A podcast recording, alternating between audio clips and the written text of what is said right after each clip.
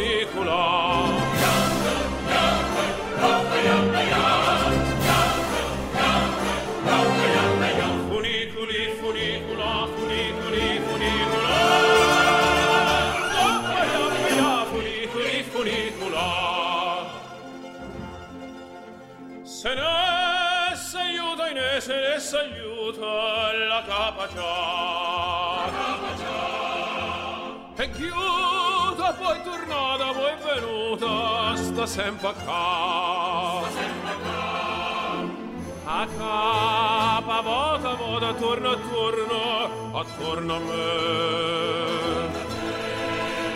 Lucore canta sempre no d'amorno sposammo in er Iamme, iamme, ingoppa, iamme, iamme, iamme, ingoppa, iamme, iamme Funiculi, funicula, funiculi, funicula Ingoppa, iamme, iamme, funiculi, funicula Iamme, iamme, ingoppa, iamme,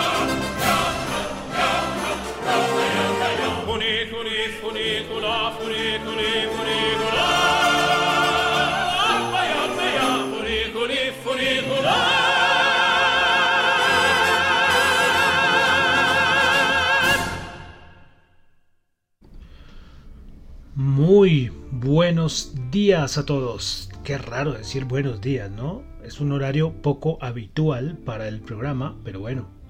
Aquí estamos, domingo 30 de octubre del año 2022. Son las 10 y 32 de la mañana. Siempre que doy la hora, doy la hora colombiana, ¿eh? Para que, pues, si acaso ir a 10 y media, 10 y media, para alguien que está escuchando en otra parte del mundo, pues sí, siempre que doy la hora, voy a tratar de calcarlo. Voy a decir hora colombiana. Pero bueno, entonces, domingo 30 de octubre, 10 y 32 de la mañana. Mi nombre es John Torres y este es el resumen de las noticias económicas. Comenzando con el señor Andrea Bocelli con su canción Funiculi Funicula. Bueno, la canción no es propia de él, ¿no? Es una canción que él interpreta, pues esta canción es de finales del siglo XIX. Eso es una canción como del año 1870, 1880. Y bueno, ¿y por qué Andrea Bocelli? Por si acaso hay alguien nuevo llegando aquí al programa, es que aquí en el programa nos gusta mucho la música y hacemos varios especiales eh, hace una semana estábamos con nuestro recorrido musical 1922-2022, el cual ya terminamos ya hace unos días. Y ahora estamos recorriendo la vida, la discografía, las principales canciones de algunos artistas de la música culta, clásica, bueno, como quieran decirlo. Y pues estamos haciendo un recorrido rapidito con las canciones principales de la discografía del señor Andrea Bocelli y entonces ya estamos en el año 2008 de su álbum Encanto. Este álbum sí salió, no salió edición en castellano, este sí salió, eh, bueno, que hay canciones de varios idiomas, pero no hay versión en castellano como otros álbumes. Y pues bueno, entonces de ese álbum Encanto del 2008 de Andrea Bocelli estamos escuchando Funiculi Funicula. Esta canción fue hecha eh, como conmemorativa al primer funicular del Monte Vesubio, imagínense eso. Eh, entonces la canción bastante bastante interesante, ¿no? bastante curiosa la canción Funiculi Funicula. Bueno, entonces Quiero saludar a los que me están escuchando en vivo en Radio Dato Economía, tanto en la web como en la aplicación de Ceno Radio, los que escuchan el podcast. Muchas gracias, de verdad, muchas gracias a todos los que escuchan el podcast por ahí cuando me, cuando me preguntan eh, ¿por qué no has hecho el programa? O sea, yo digo, uy, de verdad que es que lo escuchan. Eh, eh, lastimosamente no he podido hacerlo con la mayor regularidad porque antes lo hacía de lunes a viernes pero sagrado entonces hay veces que pasan lo hago lunes martes y después lo hago el jueves lastimosamente hay veces que no, no lo puedo hacer eh, y, pero bueno, pero de todas maneras, cuando uno le preguntan, hombre, ¿por qué no has hecho el, programa que ha pasado? Pues yo digo, uy, de verdad que, les gusta. Hay gente que les gusta es porque doy lo, lo, principal, lo fundamental y trato de no utilizar un, un lenguaje muy técnico algunos les gusta que utilice el lenguaje más técnico, hombre, porque así se entienden mejor las cosas para ellos. Pero como esto es hecho no para economistas o gente con doctorados, magister, no, trato de utilizar un lenguaje muy sencillo para que el mundo lo entienda, para que todas las personas que no están relacionadas con el mundo de la economía lo entiendan, porque no podemos decir que vamos a hablar de economía solamente en términos técnicos para que la gente del común no lo entienda y solo lo entiendan algunos. No, no, esto no. Hay muchos programas, hay muchos podcasts, muchos videos en YouTube que sí es hecho para que utilicen un lenguaje más técnico, pero aquí no. Bueno, entonces, como les decía, muchas gracias a los que escuchen el podcast en Spotify y en Apple Podcast. No olviden calificarlo, su calificación es muy importante. También los que escuchan el podcast en Google Podcast y en la aplicación de streaming, ah, en la aplicación de streaming, no, en la aplicación de podcast eh, Fontaine, esta aplicación donde ya les he hablado varios días antes y es que a ustedes les pagan por escuchar podcast, no solamente este, sino otros, y les dan fracciones de Bitcoin, es decir, satoshis. Yo siempre les dejo el link eh, tanto en, en, Spotify, ahí en la descripción del episodio, ahí aparece el link de Fontaine y también en mi cuenta de Twitter. Por si el caso algunos, los que les gusta todo este mundo cripto, quieren ganarse algunos satoshis por escuchar sus podcasts favoritos, pues ahí los pueden lograr. Bueno, entonces vamos a comenzar con el resumen de las noticias económicas. Han pasado cositas, han pasado cositas.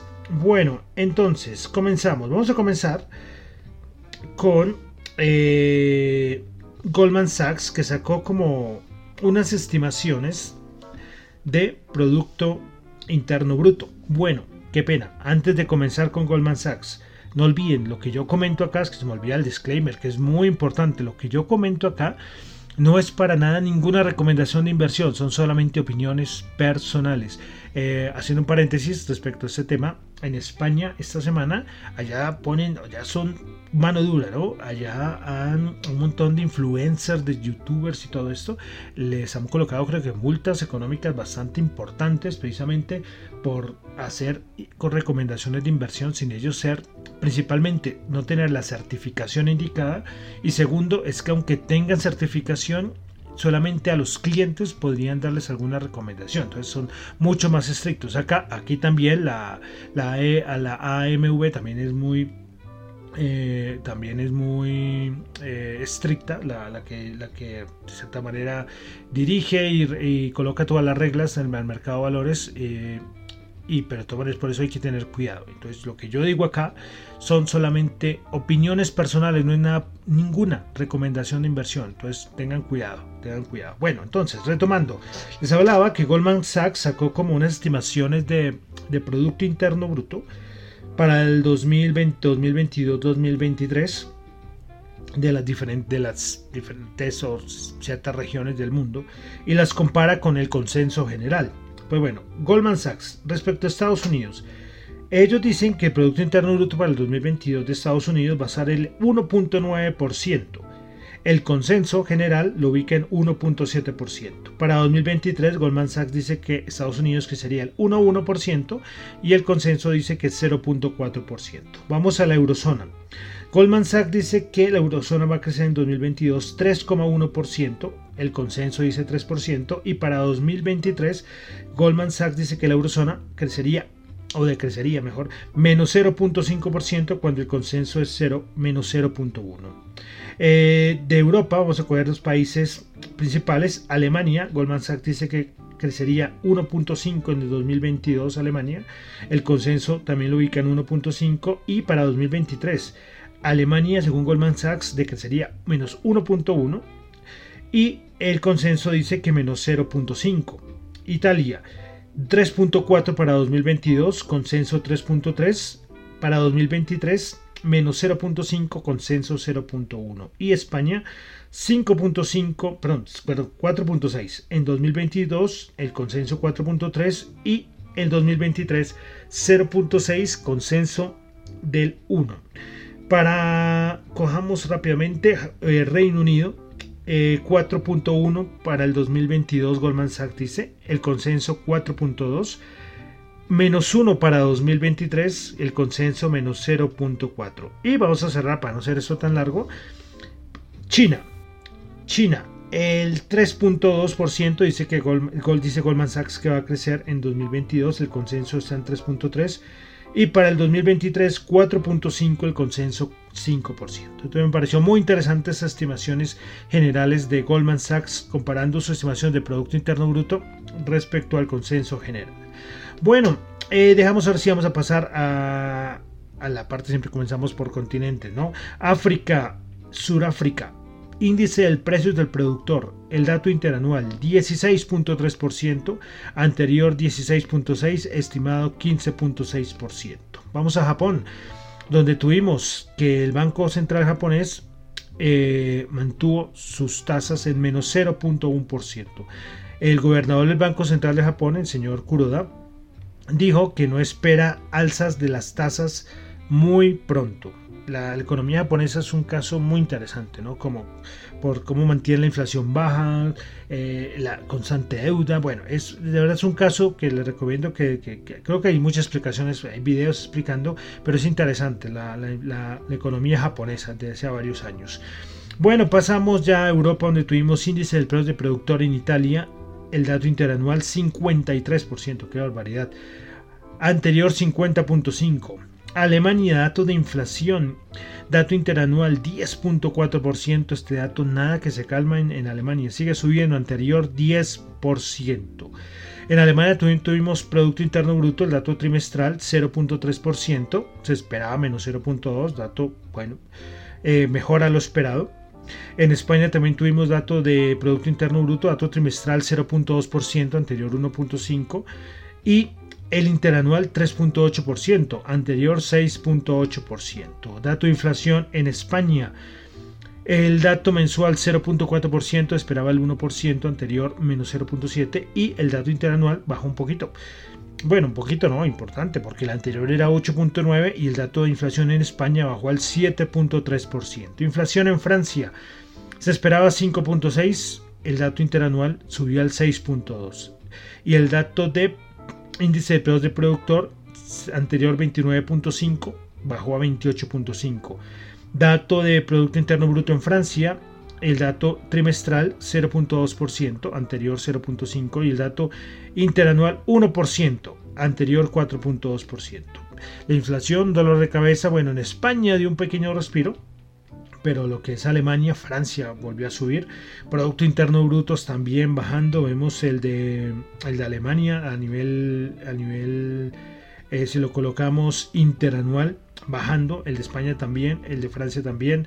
Y recordemos que todo el mundo espera recesión fuerte en la eurozona. Bueno, no sé si decirlo fuerte, pero sí tener recesión ya para el siguiente año.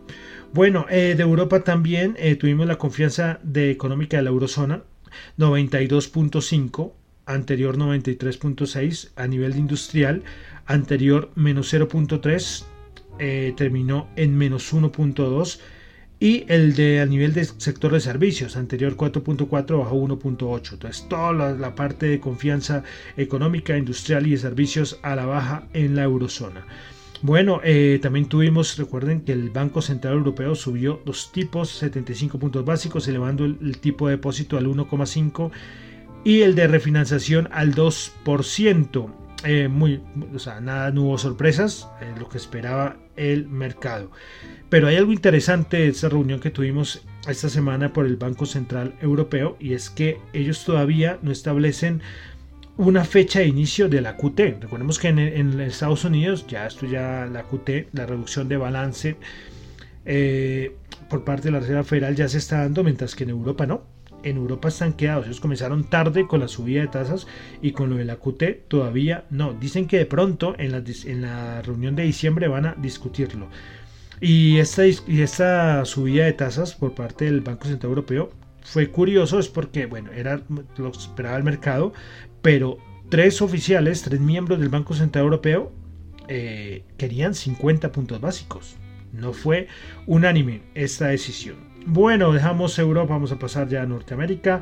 También tuvimos dato de Producto Interno Bruto en Canadá, 4%, el dato, el dato interanual anterior 4.4%. Vamos a Estados Unidos, tuvimos el PSE, el dato que, que sigue la Reserva Federal, PSE, el Personal Consumption Expenditures Price Index, es decir, traducido como el castellano, como el índice de precios del gasto, pero basados en el, en el consumo personal. Bueno, entonces tuvimos el PSE, el subyacente que lo mira, como le digo, el dato de, el dato de inflación que mira más la, Reserva Federal. Bueno, entonces eh, el PSE, el subyacente, el dato interanual 5.1%, anterior 4.9%, y el PSE fractado 6.2%, anterior 6.2%. Tuvimos confianza del consumidor de la Universidad de Michigan, eh, bueno, creo que acá se me, se me acaba de desconectar el cable, ojalá que no se me vaya a acabar la, batería. Bueno, entonces, Universidad de Michigan, sentimiento del consumidor de Universidad de Michigan, 59.9, anterior 59.8. Pero aquí siempre hay que mirar en este dato de la Universidad de Michigan las, las expectativas de inflación de un año y de 5 a 10 años. De un año, antes estaba en el 5.1, bajó al 5% y es 5 a 10 años es anterior 2.9 y se mantuvo en el 2.9%. Bueno, eh, ya recordemos que ya tuvimos el dato de Producto Interno Bruto, lo tuvimos también esta semana, recuerden que fue el 2.6%, es decir, eh, la recesión técnica, que son dos trimestres eh, consecutivos bajando, pues el momento ya termina pero eso no quiere decir que ya el otro año no haya eh, eh, recesión, nada de esas cosas. Por el momento, el Producto Interno Bruto positivo. Entonces, se cortó esa racha de dos trimestres consecutivos bajando. Eh, y ahora esperar a ver cómo termina el siguiente trimestre. vale decir dos cositas. Primero, y es que el dato, este dato de Producto Interno Bruto en Estados Unidos que subió al 2.6%, eh, si uno lo mira con pinzas, porque uno se queda con el dato general, oh, subió 2.6%, pero recuerden que el Producto Interno Bruto lo componen el consumo, el gasto del Estado, balance comercial, y si uno se pone a ver cuáles son los detallitos que hicieron que subiera el 2.6%, eh, y es que gran parte de esta subida fue por gasto público. Esto tuvo mucho que ver. Y a nivel de exportaciones, recordemos con la fortaleza del dólar que ha tenido. Pero si uno mira la parte de consumo, que es muy importante, suma casi el 70% del PIB, subió el 1.4%. Y esto lo vemos como que es un nivel que no es muy fuerte, porque si lo comparamos con los, con los meses anteriores o los trimestres anteriores mejor, va venido descendiendo. Entonces, eh, 2.6, como les digo, ya no hay recesión técnica, pero hay que mirar con lupa los componentes del Producto Interno Bruto. Y recordemos, consumo, que es lo que más pesa en el Producto Interno Bruto, no es que esté muy fuerte. Bueno, eh, eh, ah, y otra cosita, recordemos la Fed de Atlanta, que es la que hace como la, la, estimación cada rato del dato del Producto Interno Bruto, ya empezó a ser del siguiente trimestre, es decir, de este cuarto trimestre. Y su primera estimación es del 3.1%. Sí, pero todavía falta, todavía falta varios meses, faltan dos meses todavía para tener ese dato del cuarto trimestre del Producto Interno Bruto en los Estados Unidos. Bueno, y esta semana recordemos que tenemos Reserva Federal el día miércoles. Tenemos a Jerome Powell y el comunicado a ver qué pasa con la Reserva Federal. Bueno, pero eh, varias eh, bancas de inversión están haciendo que, como, cómo su, lo que están viendo, cómo va a hacer la subida de tasas y cómo ven la cosa a nivel de política monetaria. BlackRock eh, dice que las, ellos creen, BlackRock dicen que la siguiente eh, reunión de la Reserva Federal en su comunicado o en la rueda de prensa podrían eh, incluir lenguaje o términos relacionados a un pivote. Entonces que esto hay que tenerlo muy, muy en cuenta. Y ellos también dicen que en noviembre, es decir, en la reunión que van a tener ahorita, lo más posible es que se anuncie una subida de 75 puntos básicos, pero que ellos ven que en las siguientes dos reuniones las, las subidas van a ser mucho más pequeñas. Y va, después va a ocurrir una pausa y lo que llevaría a la tasa terminal, como se le dice a esta tasa de la Reserva Federal, al 4,75%. Y Goldman, que sacó hace unas horas también como que, aquellos que creen que va a pasar con la Reserva Federal, ellos dicen que ellos ven un aumento de 25 puntos básicos.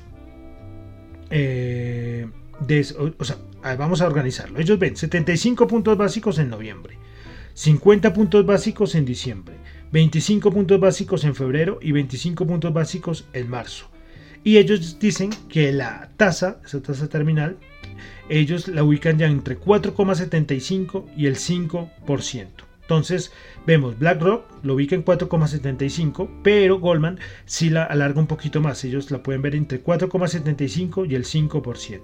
También agrega a Goldman que es probable que la inflación se mantenga incómodamente, perdón, alta durante un tiempo, lo que haría que la Reserva Federal eh, pudiera eh, analizar muy bien cómo serían los siguientes incrementos de tasa, pero siempre teniendo en cuenta que no afecte al mercado. Eh, entonces, esas son estimaciones muy interesantes. Tener esta tasa federal es muy importante, esta, esta tasa terminal, perdón, por parte de la Reserva Federal. Recordemos BlackRock 4,75 y Goldman 4,75 al 5%. Pero veremos a ver importante esa reunión también por parte de la Reserva Federal. Eh, eh, bueno, y otra cosa que se ha comentado mucho es que varios senadores, ya van dos, le han enviado cartas a la Reserva Federal respecto a que a las subietas, que por favor no las suban más. Es curioso, ¿no? Las confrontaciones que estamos teniendo en varios países entre gobierno y Banco Central. Aquí en Colombia también lo estamos presentando al presidente Gustavo Petro criticando al, Banco de la República por la subida de tasas, pero también, como les digo, no solamente acá, también en, el Reino Unido, lo acabamos de ver hace poco, que al final la, la primera ministra tuvo que irse entonces sí es, es curioso, ¿no? Estas confrontaciones que estamos teniendo entre Banco Central y Gobierno y Estados Unidos, dos, dos senadores en cartas viendo a la Reserva Federal que, replanteen muy bien lo de la subida de tasas. Bueno, dejamos Estados Unidos, vamos a pasar ya a Colombia. Tuvimos varias cositas y el día jueves el, salió eh, el anuncio que el gobierno colombiano estaría reconsiderando su decisión de no firmar más contratos para la exploración y explotación de petróleo. Esto lo sacó, creo que fue Noticias eh, Caracol. Entonces era una, una noticia bastante importante. Pero yo, en mi opinión personal, eso fue una noticia justo horas antes de la reunión del Banco de la República que tuvimos el día viernes. Entonces, eh, no sé, yo digo, estoy un poco mal pensado, ¿no? Pero sí muy curioso, porque el gobierno estado en que no más contratos de exploración, de explotación, no más, y de un momento a otro mm, sacar este rumor, aunque creo que se habló alguien del gobierno diciendo que lo estaban analizando, y justo antes de la reunión del Banco de la República. Pero bueno, eh, el, el, Banco de la República se reunió y ustedes saben que siempre que hay reunión del Banco de la República siempre me gusta leer el comunicado completo. Entonces vamos rápidamente. La Junta Directiva del Banco de la República decidió por unanimidad incrementar en 100 puntos básicos la tasa de interés de política monetaria llevándola al 11%. En su discusión de política, la Junta Directiva tuvo en cuenta los siguientes elementos. Punto 1. Durante el último mes se agudiciaron las condiciones financieras adversas que enfrenta la economía, causadas por factores globales y factores idiosincrático, no me gusta ahí como, bueno, muy bien, y, factores idiosincráticos, ¿no? para, colocarlo, para no colocarlo de otra manera, pero bueno, continuemos. Estas condiciones se tradujeron, entre otras, en una apreciación mensual superior a los promedios de otras economías emergentes. Acá estamos hablando de evaluación fuerte en Colombia. Punto 2. La inflación anual subió de 10,8% a 11,4% entre agosto y septiembre. El aumento de la inflación está explicado por presiones adicionales de costos en la producción de alimentos, altos aumentos en las tarifas de energía eléctrica, el traspaso de la tasa de cambio a los bienes transables, la dinámica de la demanda y procesos de indización de tasas crecientes de inflación.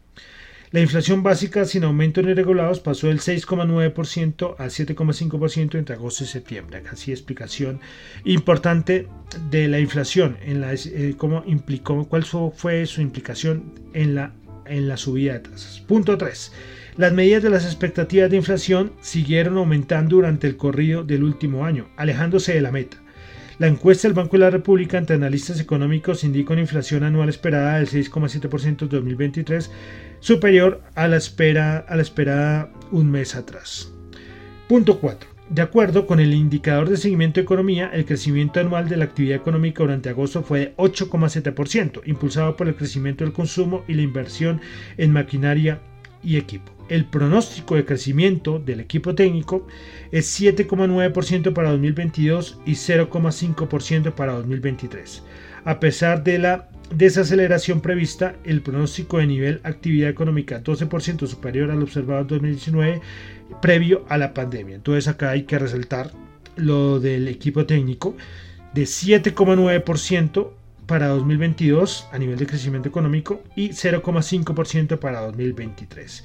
Entonces, para finalizar el, informe del Banco de la República, con la decisión adoptada en su sesión de hoy, la Junta Directiva continúa con el proceso de ajuste de la política monetaria. Este ajuste es consistente con una convergencia a la inflación en el mediano plazo a su meta de 3% y con un crecimiento económico sostenible. La Junta adoptará las decisiones que considere necesarias con base en la nueva información disponible. Entonces, esta fue la decisión del Banco de la República. Muchos analistas han criticado eh, porque es que ahora el Banco de la República, recordemos que en la siguiente reunión no se va a tomar decisión de tasa, entonces la siguiente sería para el mes de diciembre. Entonces, dos meses y con la coyuntura que estamos, puede ser que estos 100 puntos básicos eh, sean poca cosa.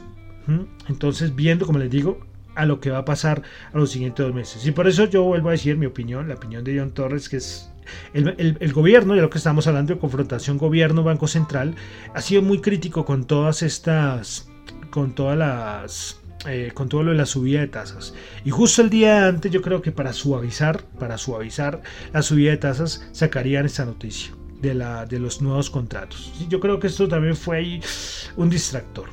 Eh, sí, porque lógicamente sabemos, aquí lo mismo lo acaba de decir el, informe del Banco de la República, lo de la devaluación ha afectado muchísimo. ¿Y, y por qué ha afectado muchísimo lo y, cuáles han sido las razones de la devaluación? Gran parte, gran parte ha sido por esa decisión del gobierno ser muy radical en que no va a haber nuevos contratos. Entonces por eso ahí yo soy un poco crítico con esto. Sí, entonces, eh, pero bueno. Entonces, eh, como les digo, muchos analistas han, hablado sobre, sobre esta decisión del banco del banco de la, de la República. Eh, y entonces también se habla entonces qué va a pasar si de pronto si esto sale de control los siguientes los siguientes mm, siguientes semanas se habla de la intervención, ¿no? Que si el Banco de la República tendría eh, que intervenir o no. Y el ministro de Hacienda, José Antonio Campo, que hace parte de la Junta del Banco de la República, eh, ha sido muy claro y volvió a decir hace, hace, pocos, hace pocos días que el, Banco de la República tomó la decisión de no intervenir, sino dejar que el mercado a través de la fluctuación de la tasa de cambio sea la que hace los ajustes. Sí, entonces por el momento no tienen pensado lo de la intervención. Acá hay algo que, que, como le digo, ha sido muy, ha sido muy debatido. Eh, hay algunos que dicen que sí es necesario intervenir, pero otros dicen que no, que no vale la pena usar reservas. Otros dicen que hay otras formas de intervención. Entonces acá es un debate bonito ¿no? respecto a la intervención. Pero por el momento, como les digo, el Banco de la República, bueno, el José Antonio Campo, el ministro de Hacienda, dice que por el momento no se está pensando en intervenir el mercado. Bueno, eh, finalmente de Colombia la tasa de usura para el mes de noviembre será el 38,67. Entonces, eh, a ver, será, sí, 38,67. Eh, es que no, me creo que está mal este ático. ¿eh? Yo creo que lo reconfirmo porque 38,5 es que sí, tengo que reconfirmarlo. Sí, mejor olvídenlo, olvídenlo. Si, si, no estuviera en vivo, cogería y editaría el, programa, pero como estoy en vivo, no puedo volver el tiempo. Bueno, entonces dejamos ahí ya Colombia. Eh, sí, es que me parece sospechoso ese dato de tasa de usura. Y vamos a pasar ya a la parte de mercados, lo que se ha hablado mucho los últimos días, lo de Twitter. Elon Musk ya llegó a, ponerse al mando de Twitter, el CEO y el CFO de Twitter, es, vamos a pronunciarlo en castellano, CFO. Han dejado la empresa, Elon Musk pues los mandó por la calle y también despidió a la jefe de política legal de Twitter. Recuerden que ella fue la que tomó la decisión de, por ejemplo, prohibir la cuenta, eh, banear la cuenta de Donald Trump. Entonces, bueno, vamos a ver qué va a pasar con Twitter, cuáles son los nuevos aires, cuáles las nuevas decisiones que trae el señor Elon Musk.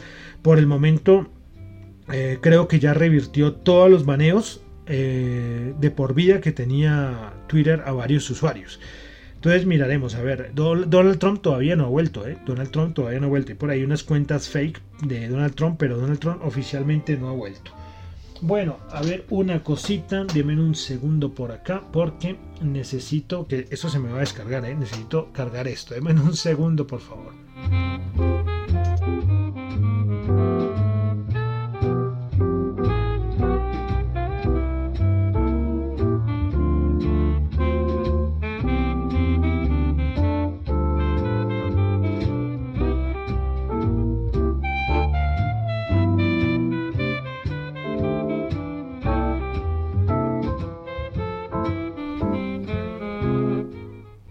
Bueno, he vuelto.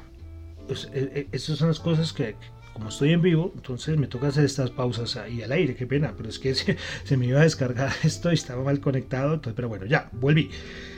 Entonces, eh, respecto a esto de Elon Musk, es, curioso porque General Motors suspendió temporalmente toda la publicidad en Twitter. ¿Por qué? Porque es que General Motors es el principal rival, vamos a colocarlo así, a nivel de fabricación de automóviles de Tesla. Entonces ellos dicen que no ven con muy buenos ojos hacer publicidad en una plataforma donde el dueño es el, también el dueño de la competencia, ¿no? El dueño de la plataforma es el dueño también de tu competencia. Entonces General Motors no va a tener más publicidad en Twitter. Y más cositas. Mark Zuckerberg, recordemos que los resultados de Meta horribles pues la fortuna de Max Zuckerberg se ha desplomado. ¿Cuántos? A ver, se desplomó 11 mil millones de dólares. Eh, y si lo miramos, en 13 meses, la pérdida total de la riqueza del señor Mark Zuckerberg ha sido de más de 100 mil millones de dólares. 100 mil millones de dólares uno se pone nervioso perdiendo 3 mil dólares. ¿no? Imagínense 100 mil millones de dólares. Qué barbaridad. La jugada de Mark Zuckerberg yo creo que es, es todo nada, ¿no? Yo creo que esto casi es un juego cero. Es todo nada. Lo de su, su, propuesta de, del, metaverso. Uf, es de verdad muy, muy difícil. Porque sus otras plataformas, yo les comentaba, siguen teniendo usuarios pero por ejemplo Facebook es difícil, Facebook ya no lo de hace más de 10 años. Instagram y WhatsApp, pero WhatsApp no sé qué tanto dinero le dé por usuario, creo que nada. E Instagram eh, con TikTok al lado de rival, la situación de Zuckerberg no es fácil. Vamos a ver qué pasa con Meta. Y, y dos cositas más. Esto es a nivel, podría haberlo hablado a nivel de Colombia, pero lo, lo coloqué a nivel de mercados y es lo de Ecopetrol. Pues Ecopetrol había dicho que Gustavo Cano iba a ser el presidente eh, de la Junta de Ecopetrol, pero nada, salió en menos de 24 horas el anuncio que Saúl Catam iba a ser el nuevo presidente de la Junta de Ecopetrol, eh, que por órdenes del gobierno. Veremos a ver, eh, Felipe Bayón por el momento va a seguir en la presidencia de Ecopetrol, pero bueno, con estas cosas uno no, no, no, sabe, ¿no? No sabe si, si cualquier anuncio nuevo del gobierno en la otra semana puede cambiar las cosas, ¿no? Pero esto de Ecopetrol, pues, pues bueno, ahí, ahí lo dejamos. Bueno, entonces, vamos a pasar ya a la parte de mercados. Pues semana interesante, ¿eh? muy interesante. Microsoft, Google, Amazon, Meta cayendo, pero con todo, ¿eh? con todo el equipo. Eh, creo que la que menos bajó eh, después de la entrega de resultados, creo que fue Microsoft y alcanzó a bajar como el 8%. El resto 9, 10, 15, 17, 20, 25 como meta, bueno, una caída tremenda. Pero Apple, que cuando salieron los resultados, eh, que no eran tan malos, al principio bajó, alcanzó a bajar como el 4 o 5%. Pero el día viernes alcanzó a rebotar con fuerza. Fue la única que se salva de toda la masacre de las FANG y de las grandes tecnológicas. Pero el mercado no terminó mal. Ya vamos a revisar cuánto cerró el SP500 y se dio una vuelta tremenda. El anuncio del viernes de la semana antepasada, bueno, la semana pasada, porque esta semana no se ha acabado, de que, la Fed subiría solo 50 puntos básicos en el mes de diciembre, todavía siguen siendo el soporte alcista del mercado. Entonces, ¿qué es lo importante de esto? Que si esto es lo que está soportando este rally, que no importa, que no importa que las, grandes tecnológicas, mejor dicho, hayan dado unos estados financieros horribles, no importa. Eh, el rumor de la Reserva Federal subiría 50 puntos básicos el, el mes de diciembre, es lo que está aguantando todo este rally. Entonces, el miércoles tenemos Reserva Federal. Y el señor Jerome Powell tiene que mantener esto que está haciendo subir al mercado. Si Jerome Powell, imagínense que se le saliera y dijera, no, no, no, yo creo que lo de 50 puntos básicos, no, nosotros estamos viendo que vamos a subir 75 puntos básicos, en, en, en, subimos 75 en noviembre y vamos a subir 75 puntos básicos en diciembre. El mercado yo creo que se da la vuelta, pero, pero con todo pero con todo. Pero, pero si el mercado mantiene, si Reserva Federal, perdón, mantiene lo que está pesando el mercado de 50 puntos básicos en diciembre, cojo que no es en sí un pivote, sino una pausa. Eh, a nivel de las subidas de 75 puntos básicos, el mercado puede creérselo y ahí sí eh, mantenerse con las subidas o hasta seguir subiendo. Entonces es, es interesante lo que va a pasar el día miércoles con la reunión de la Reserva Federal. A ver el mercado que va a hacer. Lo que diga Jerome Powell, que Jerome Powell, pues bueno, hay veces que la rueda de prensa, la rueda de prensa se vuelve, se hace un lío tremendo. Pero, pero veremos a ver. la decisión de la Reserva Federal va a ser muy importante para el mercado. Eh, estamos en el, en el, rally que muchos habían dicho del último trimestre. Ya ahorita comienza noviembre y diciembre. Y recuerden que del día de ayer las recompras que mueve mucho mercado arriba llegaron con todo, ¿eh? y de aquí al 31 de diciembre, en, millones de dólares, como que son como 4 billones de dólares diarios a nivel de recompras. O sea, es una barbaridad. Estamos en la, en el momento de la, en el momento de la, a nivel de, estacional, a nivel de, tiempo, los últimos dos meses son muy alcistas casi siempre para la, para la bolsa. Entonces veremos. Dependemos mucho de, de Jerome Powell. Pero ¿qué tiene a favor el mercado? Que es que si Jerome Powell llega a decir cosas como vamos a subir 75 puntos básicos, lo estamos pensando, ¿no? En subir 75 puntos básicos en el mes de diciembre, ojo con los bonos. Lo de la rentabilidad del bono de Estados Unidos inmediatamente explotaría al alza. Y esto es lo que tiene eh, que tener cuidado la Reserva Federal. Entonces, por eso veremos. Como les digo, veremos a ver qué va a decir el señor Powell en esa reunión en esa reunión, no, en esa rueda de prensa del día miércoles. Entonces, ¿qué pasó? El Dow Jones terminó subiendo la semana 8, no toda la semana, el viernes, subió 828 puntos, 32.861 puntos. Octubre le queda un día, que es el día de mañana. Si mañana se mantiene con subiditas o una corrección muy pequeñita, sería el mejor mes del Dow Jones como en 80 años, una cosa así. Tremendo el octubre para el Dow Jones. El Nasdaq subió 309 puntos, 2,8%, 11.102. Como les digo, Nasdaq subiendo toda esta cantidad, con las tecnológicas mal, pero claro, Apple salvó, salvó el partido ahí. Y SP500, 93 puntos, 2.4% y terminó en 3.901 puntos. Los que les gusta el análisis técnico, en plena media de 100, es un nivel de resistencia importantísimo ahí dejó. O sea, el mercado va a recibir a Jerome Powell ahí en un momento de resistencia a que Jerome Powell esto lo va a impulsar a los 4.000 puntos o nos vamos otra vez para abajo. Pero como les digo, los toros tienen que la Reserva Federal, los alcistas dicen que la Reserva Federal tiene que tener mucho cuidado, porque si no, se puede romper algo. Recuerdan lo que yo, yo hacía esa reflexión en un podcast de un, también un fin de semana, hace como dos semanas. Es que recuerden lo que dijo Yellen, es que hay que tener cuidado, ¿no? Ya los mercados no están tan bien, ¿no? Y yo, yo mencionando a Yellen, ¿no? Que antes, el día anterior había dicho, no, el mercado, la liquidez de los mercados, todo está muy bien. Y a las 24 horas después dijo, no, las cosas no están tan bien. Entonces esto es lo que está viendo la Reserva Federal. Pero bueno, repito, SP500 3.901 puntos, nivel muy importante. Yo sí digo que para arriba los 4200 que los veo casi imposibles, pero es mi opinión, ¿no? Es mi opinión, tranquilamente esto puede pasar, seguir de, los, de hecho los 4200. Solamente los 4000 me parecen difíciles de alcanzarlos y me dice ya hablar de 4200, ¿no? Pero los más optimistas hablan de 4100.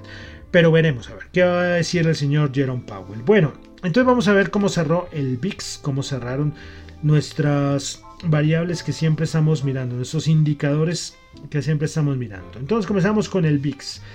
Con el SP500 en 3.901 puntos, el VIX está en 25,7. Cuidado porque está en un nivel muy importante de soporte, el 25,75. Entonces, nivel importante. Bueno, vamos a el dólar, el DXY el DXY, el DXY 110,6. Bueno, todavía lejos de esos 114 que tuvimos hace unas semanas. Y vamos a la rentabilidad del bono de los Estados Unidos, que está en 4,01. El nivel de soporte de los 4 es muy importante. Entonces vamos a tener a la Reserva Federal con la rentabilidad del bono recibiéndola en el 4 el SP500 cerca a los 3.900, el VIX cerca a los 25, por eso estamos en niveles importantes a nivel técnico, bueno, a nivel técnico cuantitativo, donde vamos a recibir a la Reserva Federal. Bueno, yo cuando les digo que esta es mi estimación, o sea, cuando yo hablo digamos esto va a subir a 4.000 algo, mi estimación es de aquí a diciembre. Para 2023 yo creo que la historia, la historia cambia. El mercado va a dejar de preocuparse tanto por la inflación y vamos a centrarnos más en la recesión. Eso es lo que va a ser el siguiente driver del mercado, pero bueno, 2023. Bueno, vamos a la Bolsa de Valores de Colombia, vamos a ver solamente cuánto cerró el Colcap. El MSCI Colcap subió 7 punticos a 1219 puntos. Vamos a los commodities, el petróleo y el oro. El oro con la, bueno, el oro pues ahí va. 1648, bajando 17 dólares, bajando el 1%. Este no fue el año del oro precisamente, ¿no? Pues no fue tan malo, pero podría haber sido mejor. Por todo lo que se dice, la relación del oro con la inflación, pero bueno. El WTI 88.3 y el Brent 94.2. Tasa representativa del mercado, lo que estamos este fin de semana, 4.819. Eh, hasta el día de mañana tenemos esta tasa representativa del mercado en Colombia. Y para finalizar, como siempre, vamos con las criptos para terminar el programa el día de hoy no sé, me siento muy diferente hacer mercado, hacer, hacer el, resumen de noticias económicas, hacerlo con, la luz en la, ventana del sol. Me, siento un poco, un poco raro, ¿no? Que siempre lo hago, casi siempre lo hago por la noche, el 90% de las veces. Bueno, criptos, el Bitcoin bajando el 1.1%, 20.686. Ethereum bajando el 2.7%, BNE subiendo el 1.6%, Ripple bajando el 2.3%, Dogecoin bajando el 10,7%, pero es que, ¿saben cuánto subió en 7 días el Dogecoin? 95%. Muy, muy, ahí sí, Elon Musk, sabemos que eso sí es Elon Musk totalmente, ¿no? Cardano bajando el 1,1%, Solana bajando el 2,9%, Polygon Matic bajando el 3,2% y Polkadot bajando el 0,1%. Bueno, con esto terminamos, ya estamos, nos ponemos al día para comenzar ya la siguiente semana con la resumen de las noticias económicas. A ver qué nos trae esta semana aquí en Colombia, movidita como siempre, y afuera con Jerome Powell y la Reserva Federal. A ver qué, a ver qué esta semana que nos trae. Bueno, entonces cerramos por el día de hoy el resumen de las noticias económicas, recordando que lo que, yo, lo que yo digo acá no es para nada ninguna recomendación de inversión, son solamente opiniones personales. Mi nombre es John Torres, me encuentra en Twitter en la cuenta arroba John Chu, en la cuenta arroba Dato Economía, para asuntos de la emisora radio gmail.com Recuerden, cualquier aporte es bienvenido. Me va a tocar empezar a, recordarles a varios que me prometieron ahí unos audios para la emisora. A ver, porque son gente muy buena, entonces yo creo que cualquier aporte, cualquier consejito ahí a nivel de estrategia, de trading, todo esto sirve, ¿no? Recuerden, radiodatoeconomía.gmail.com y en Twitter, en la cuenta de Twitter, arroba datoeconomía. Bueno, y vamos a cerrar. Recuerden que estamos haciendo el recorrido musical con eh, de la discografía del señor Andrea Bocelli. Pues ya llegamos, vamos a pasar rápidamente al año 2015 de su álbum Cinema. Pues vamos a escuchar del álbum Cinema una canción que es muy bonita, de la banda sonora de El Cartero, ¿sí? basado en la obra de Pablo Neruda. Entonces vamos a escuchar al señor Andrea Bocelli con la canción Me Faltarás de su álbum Cinema del año 2015. Muchísimas gracias.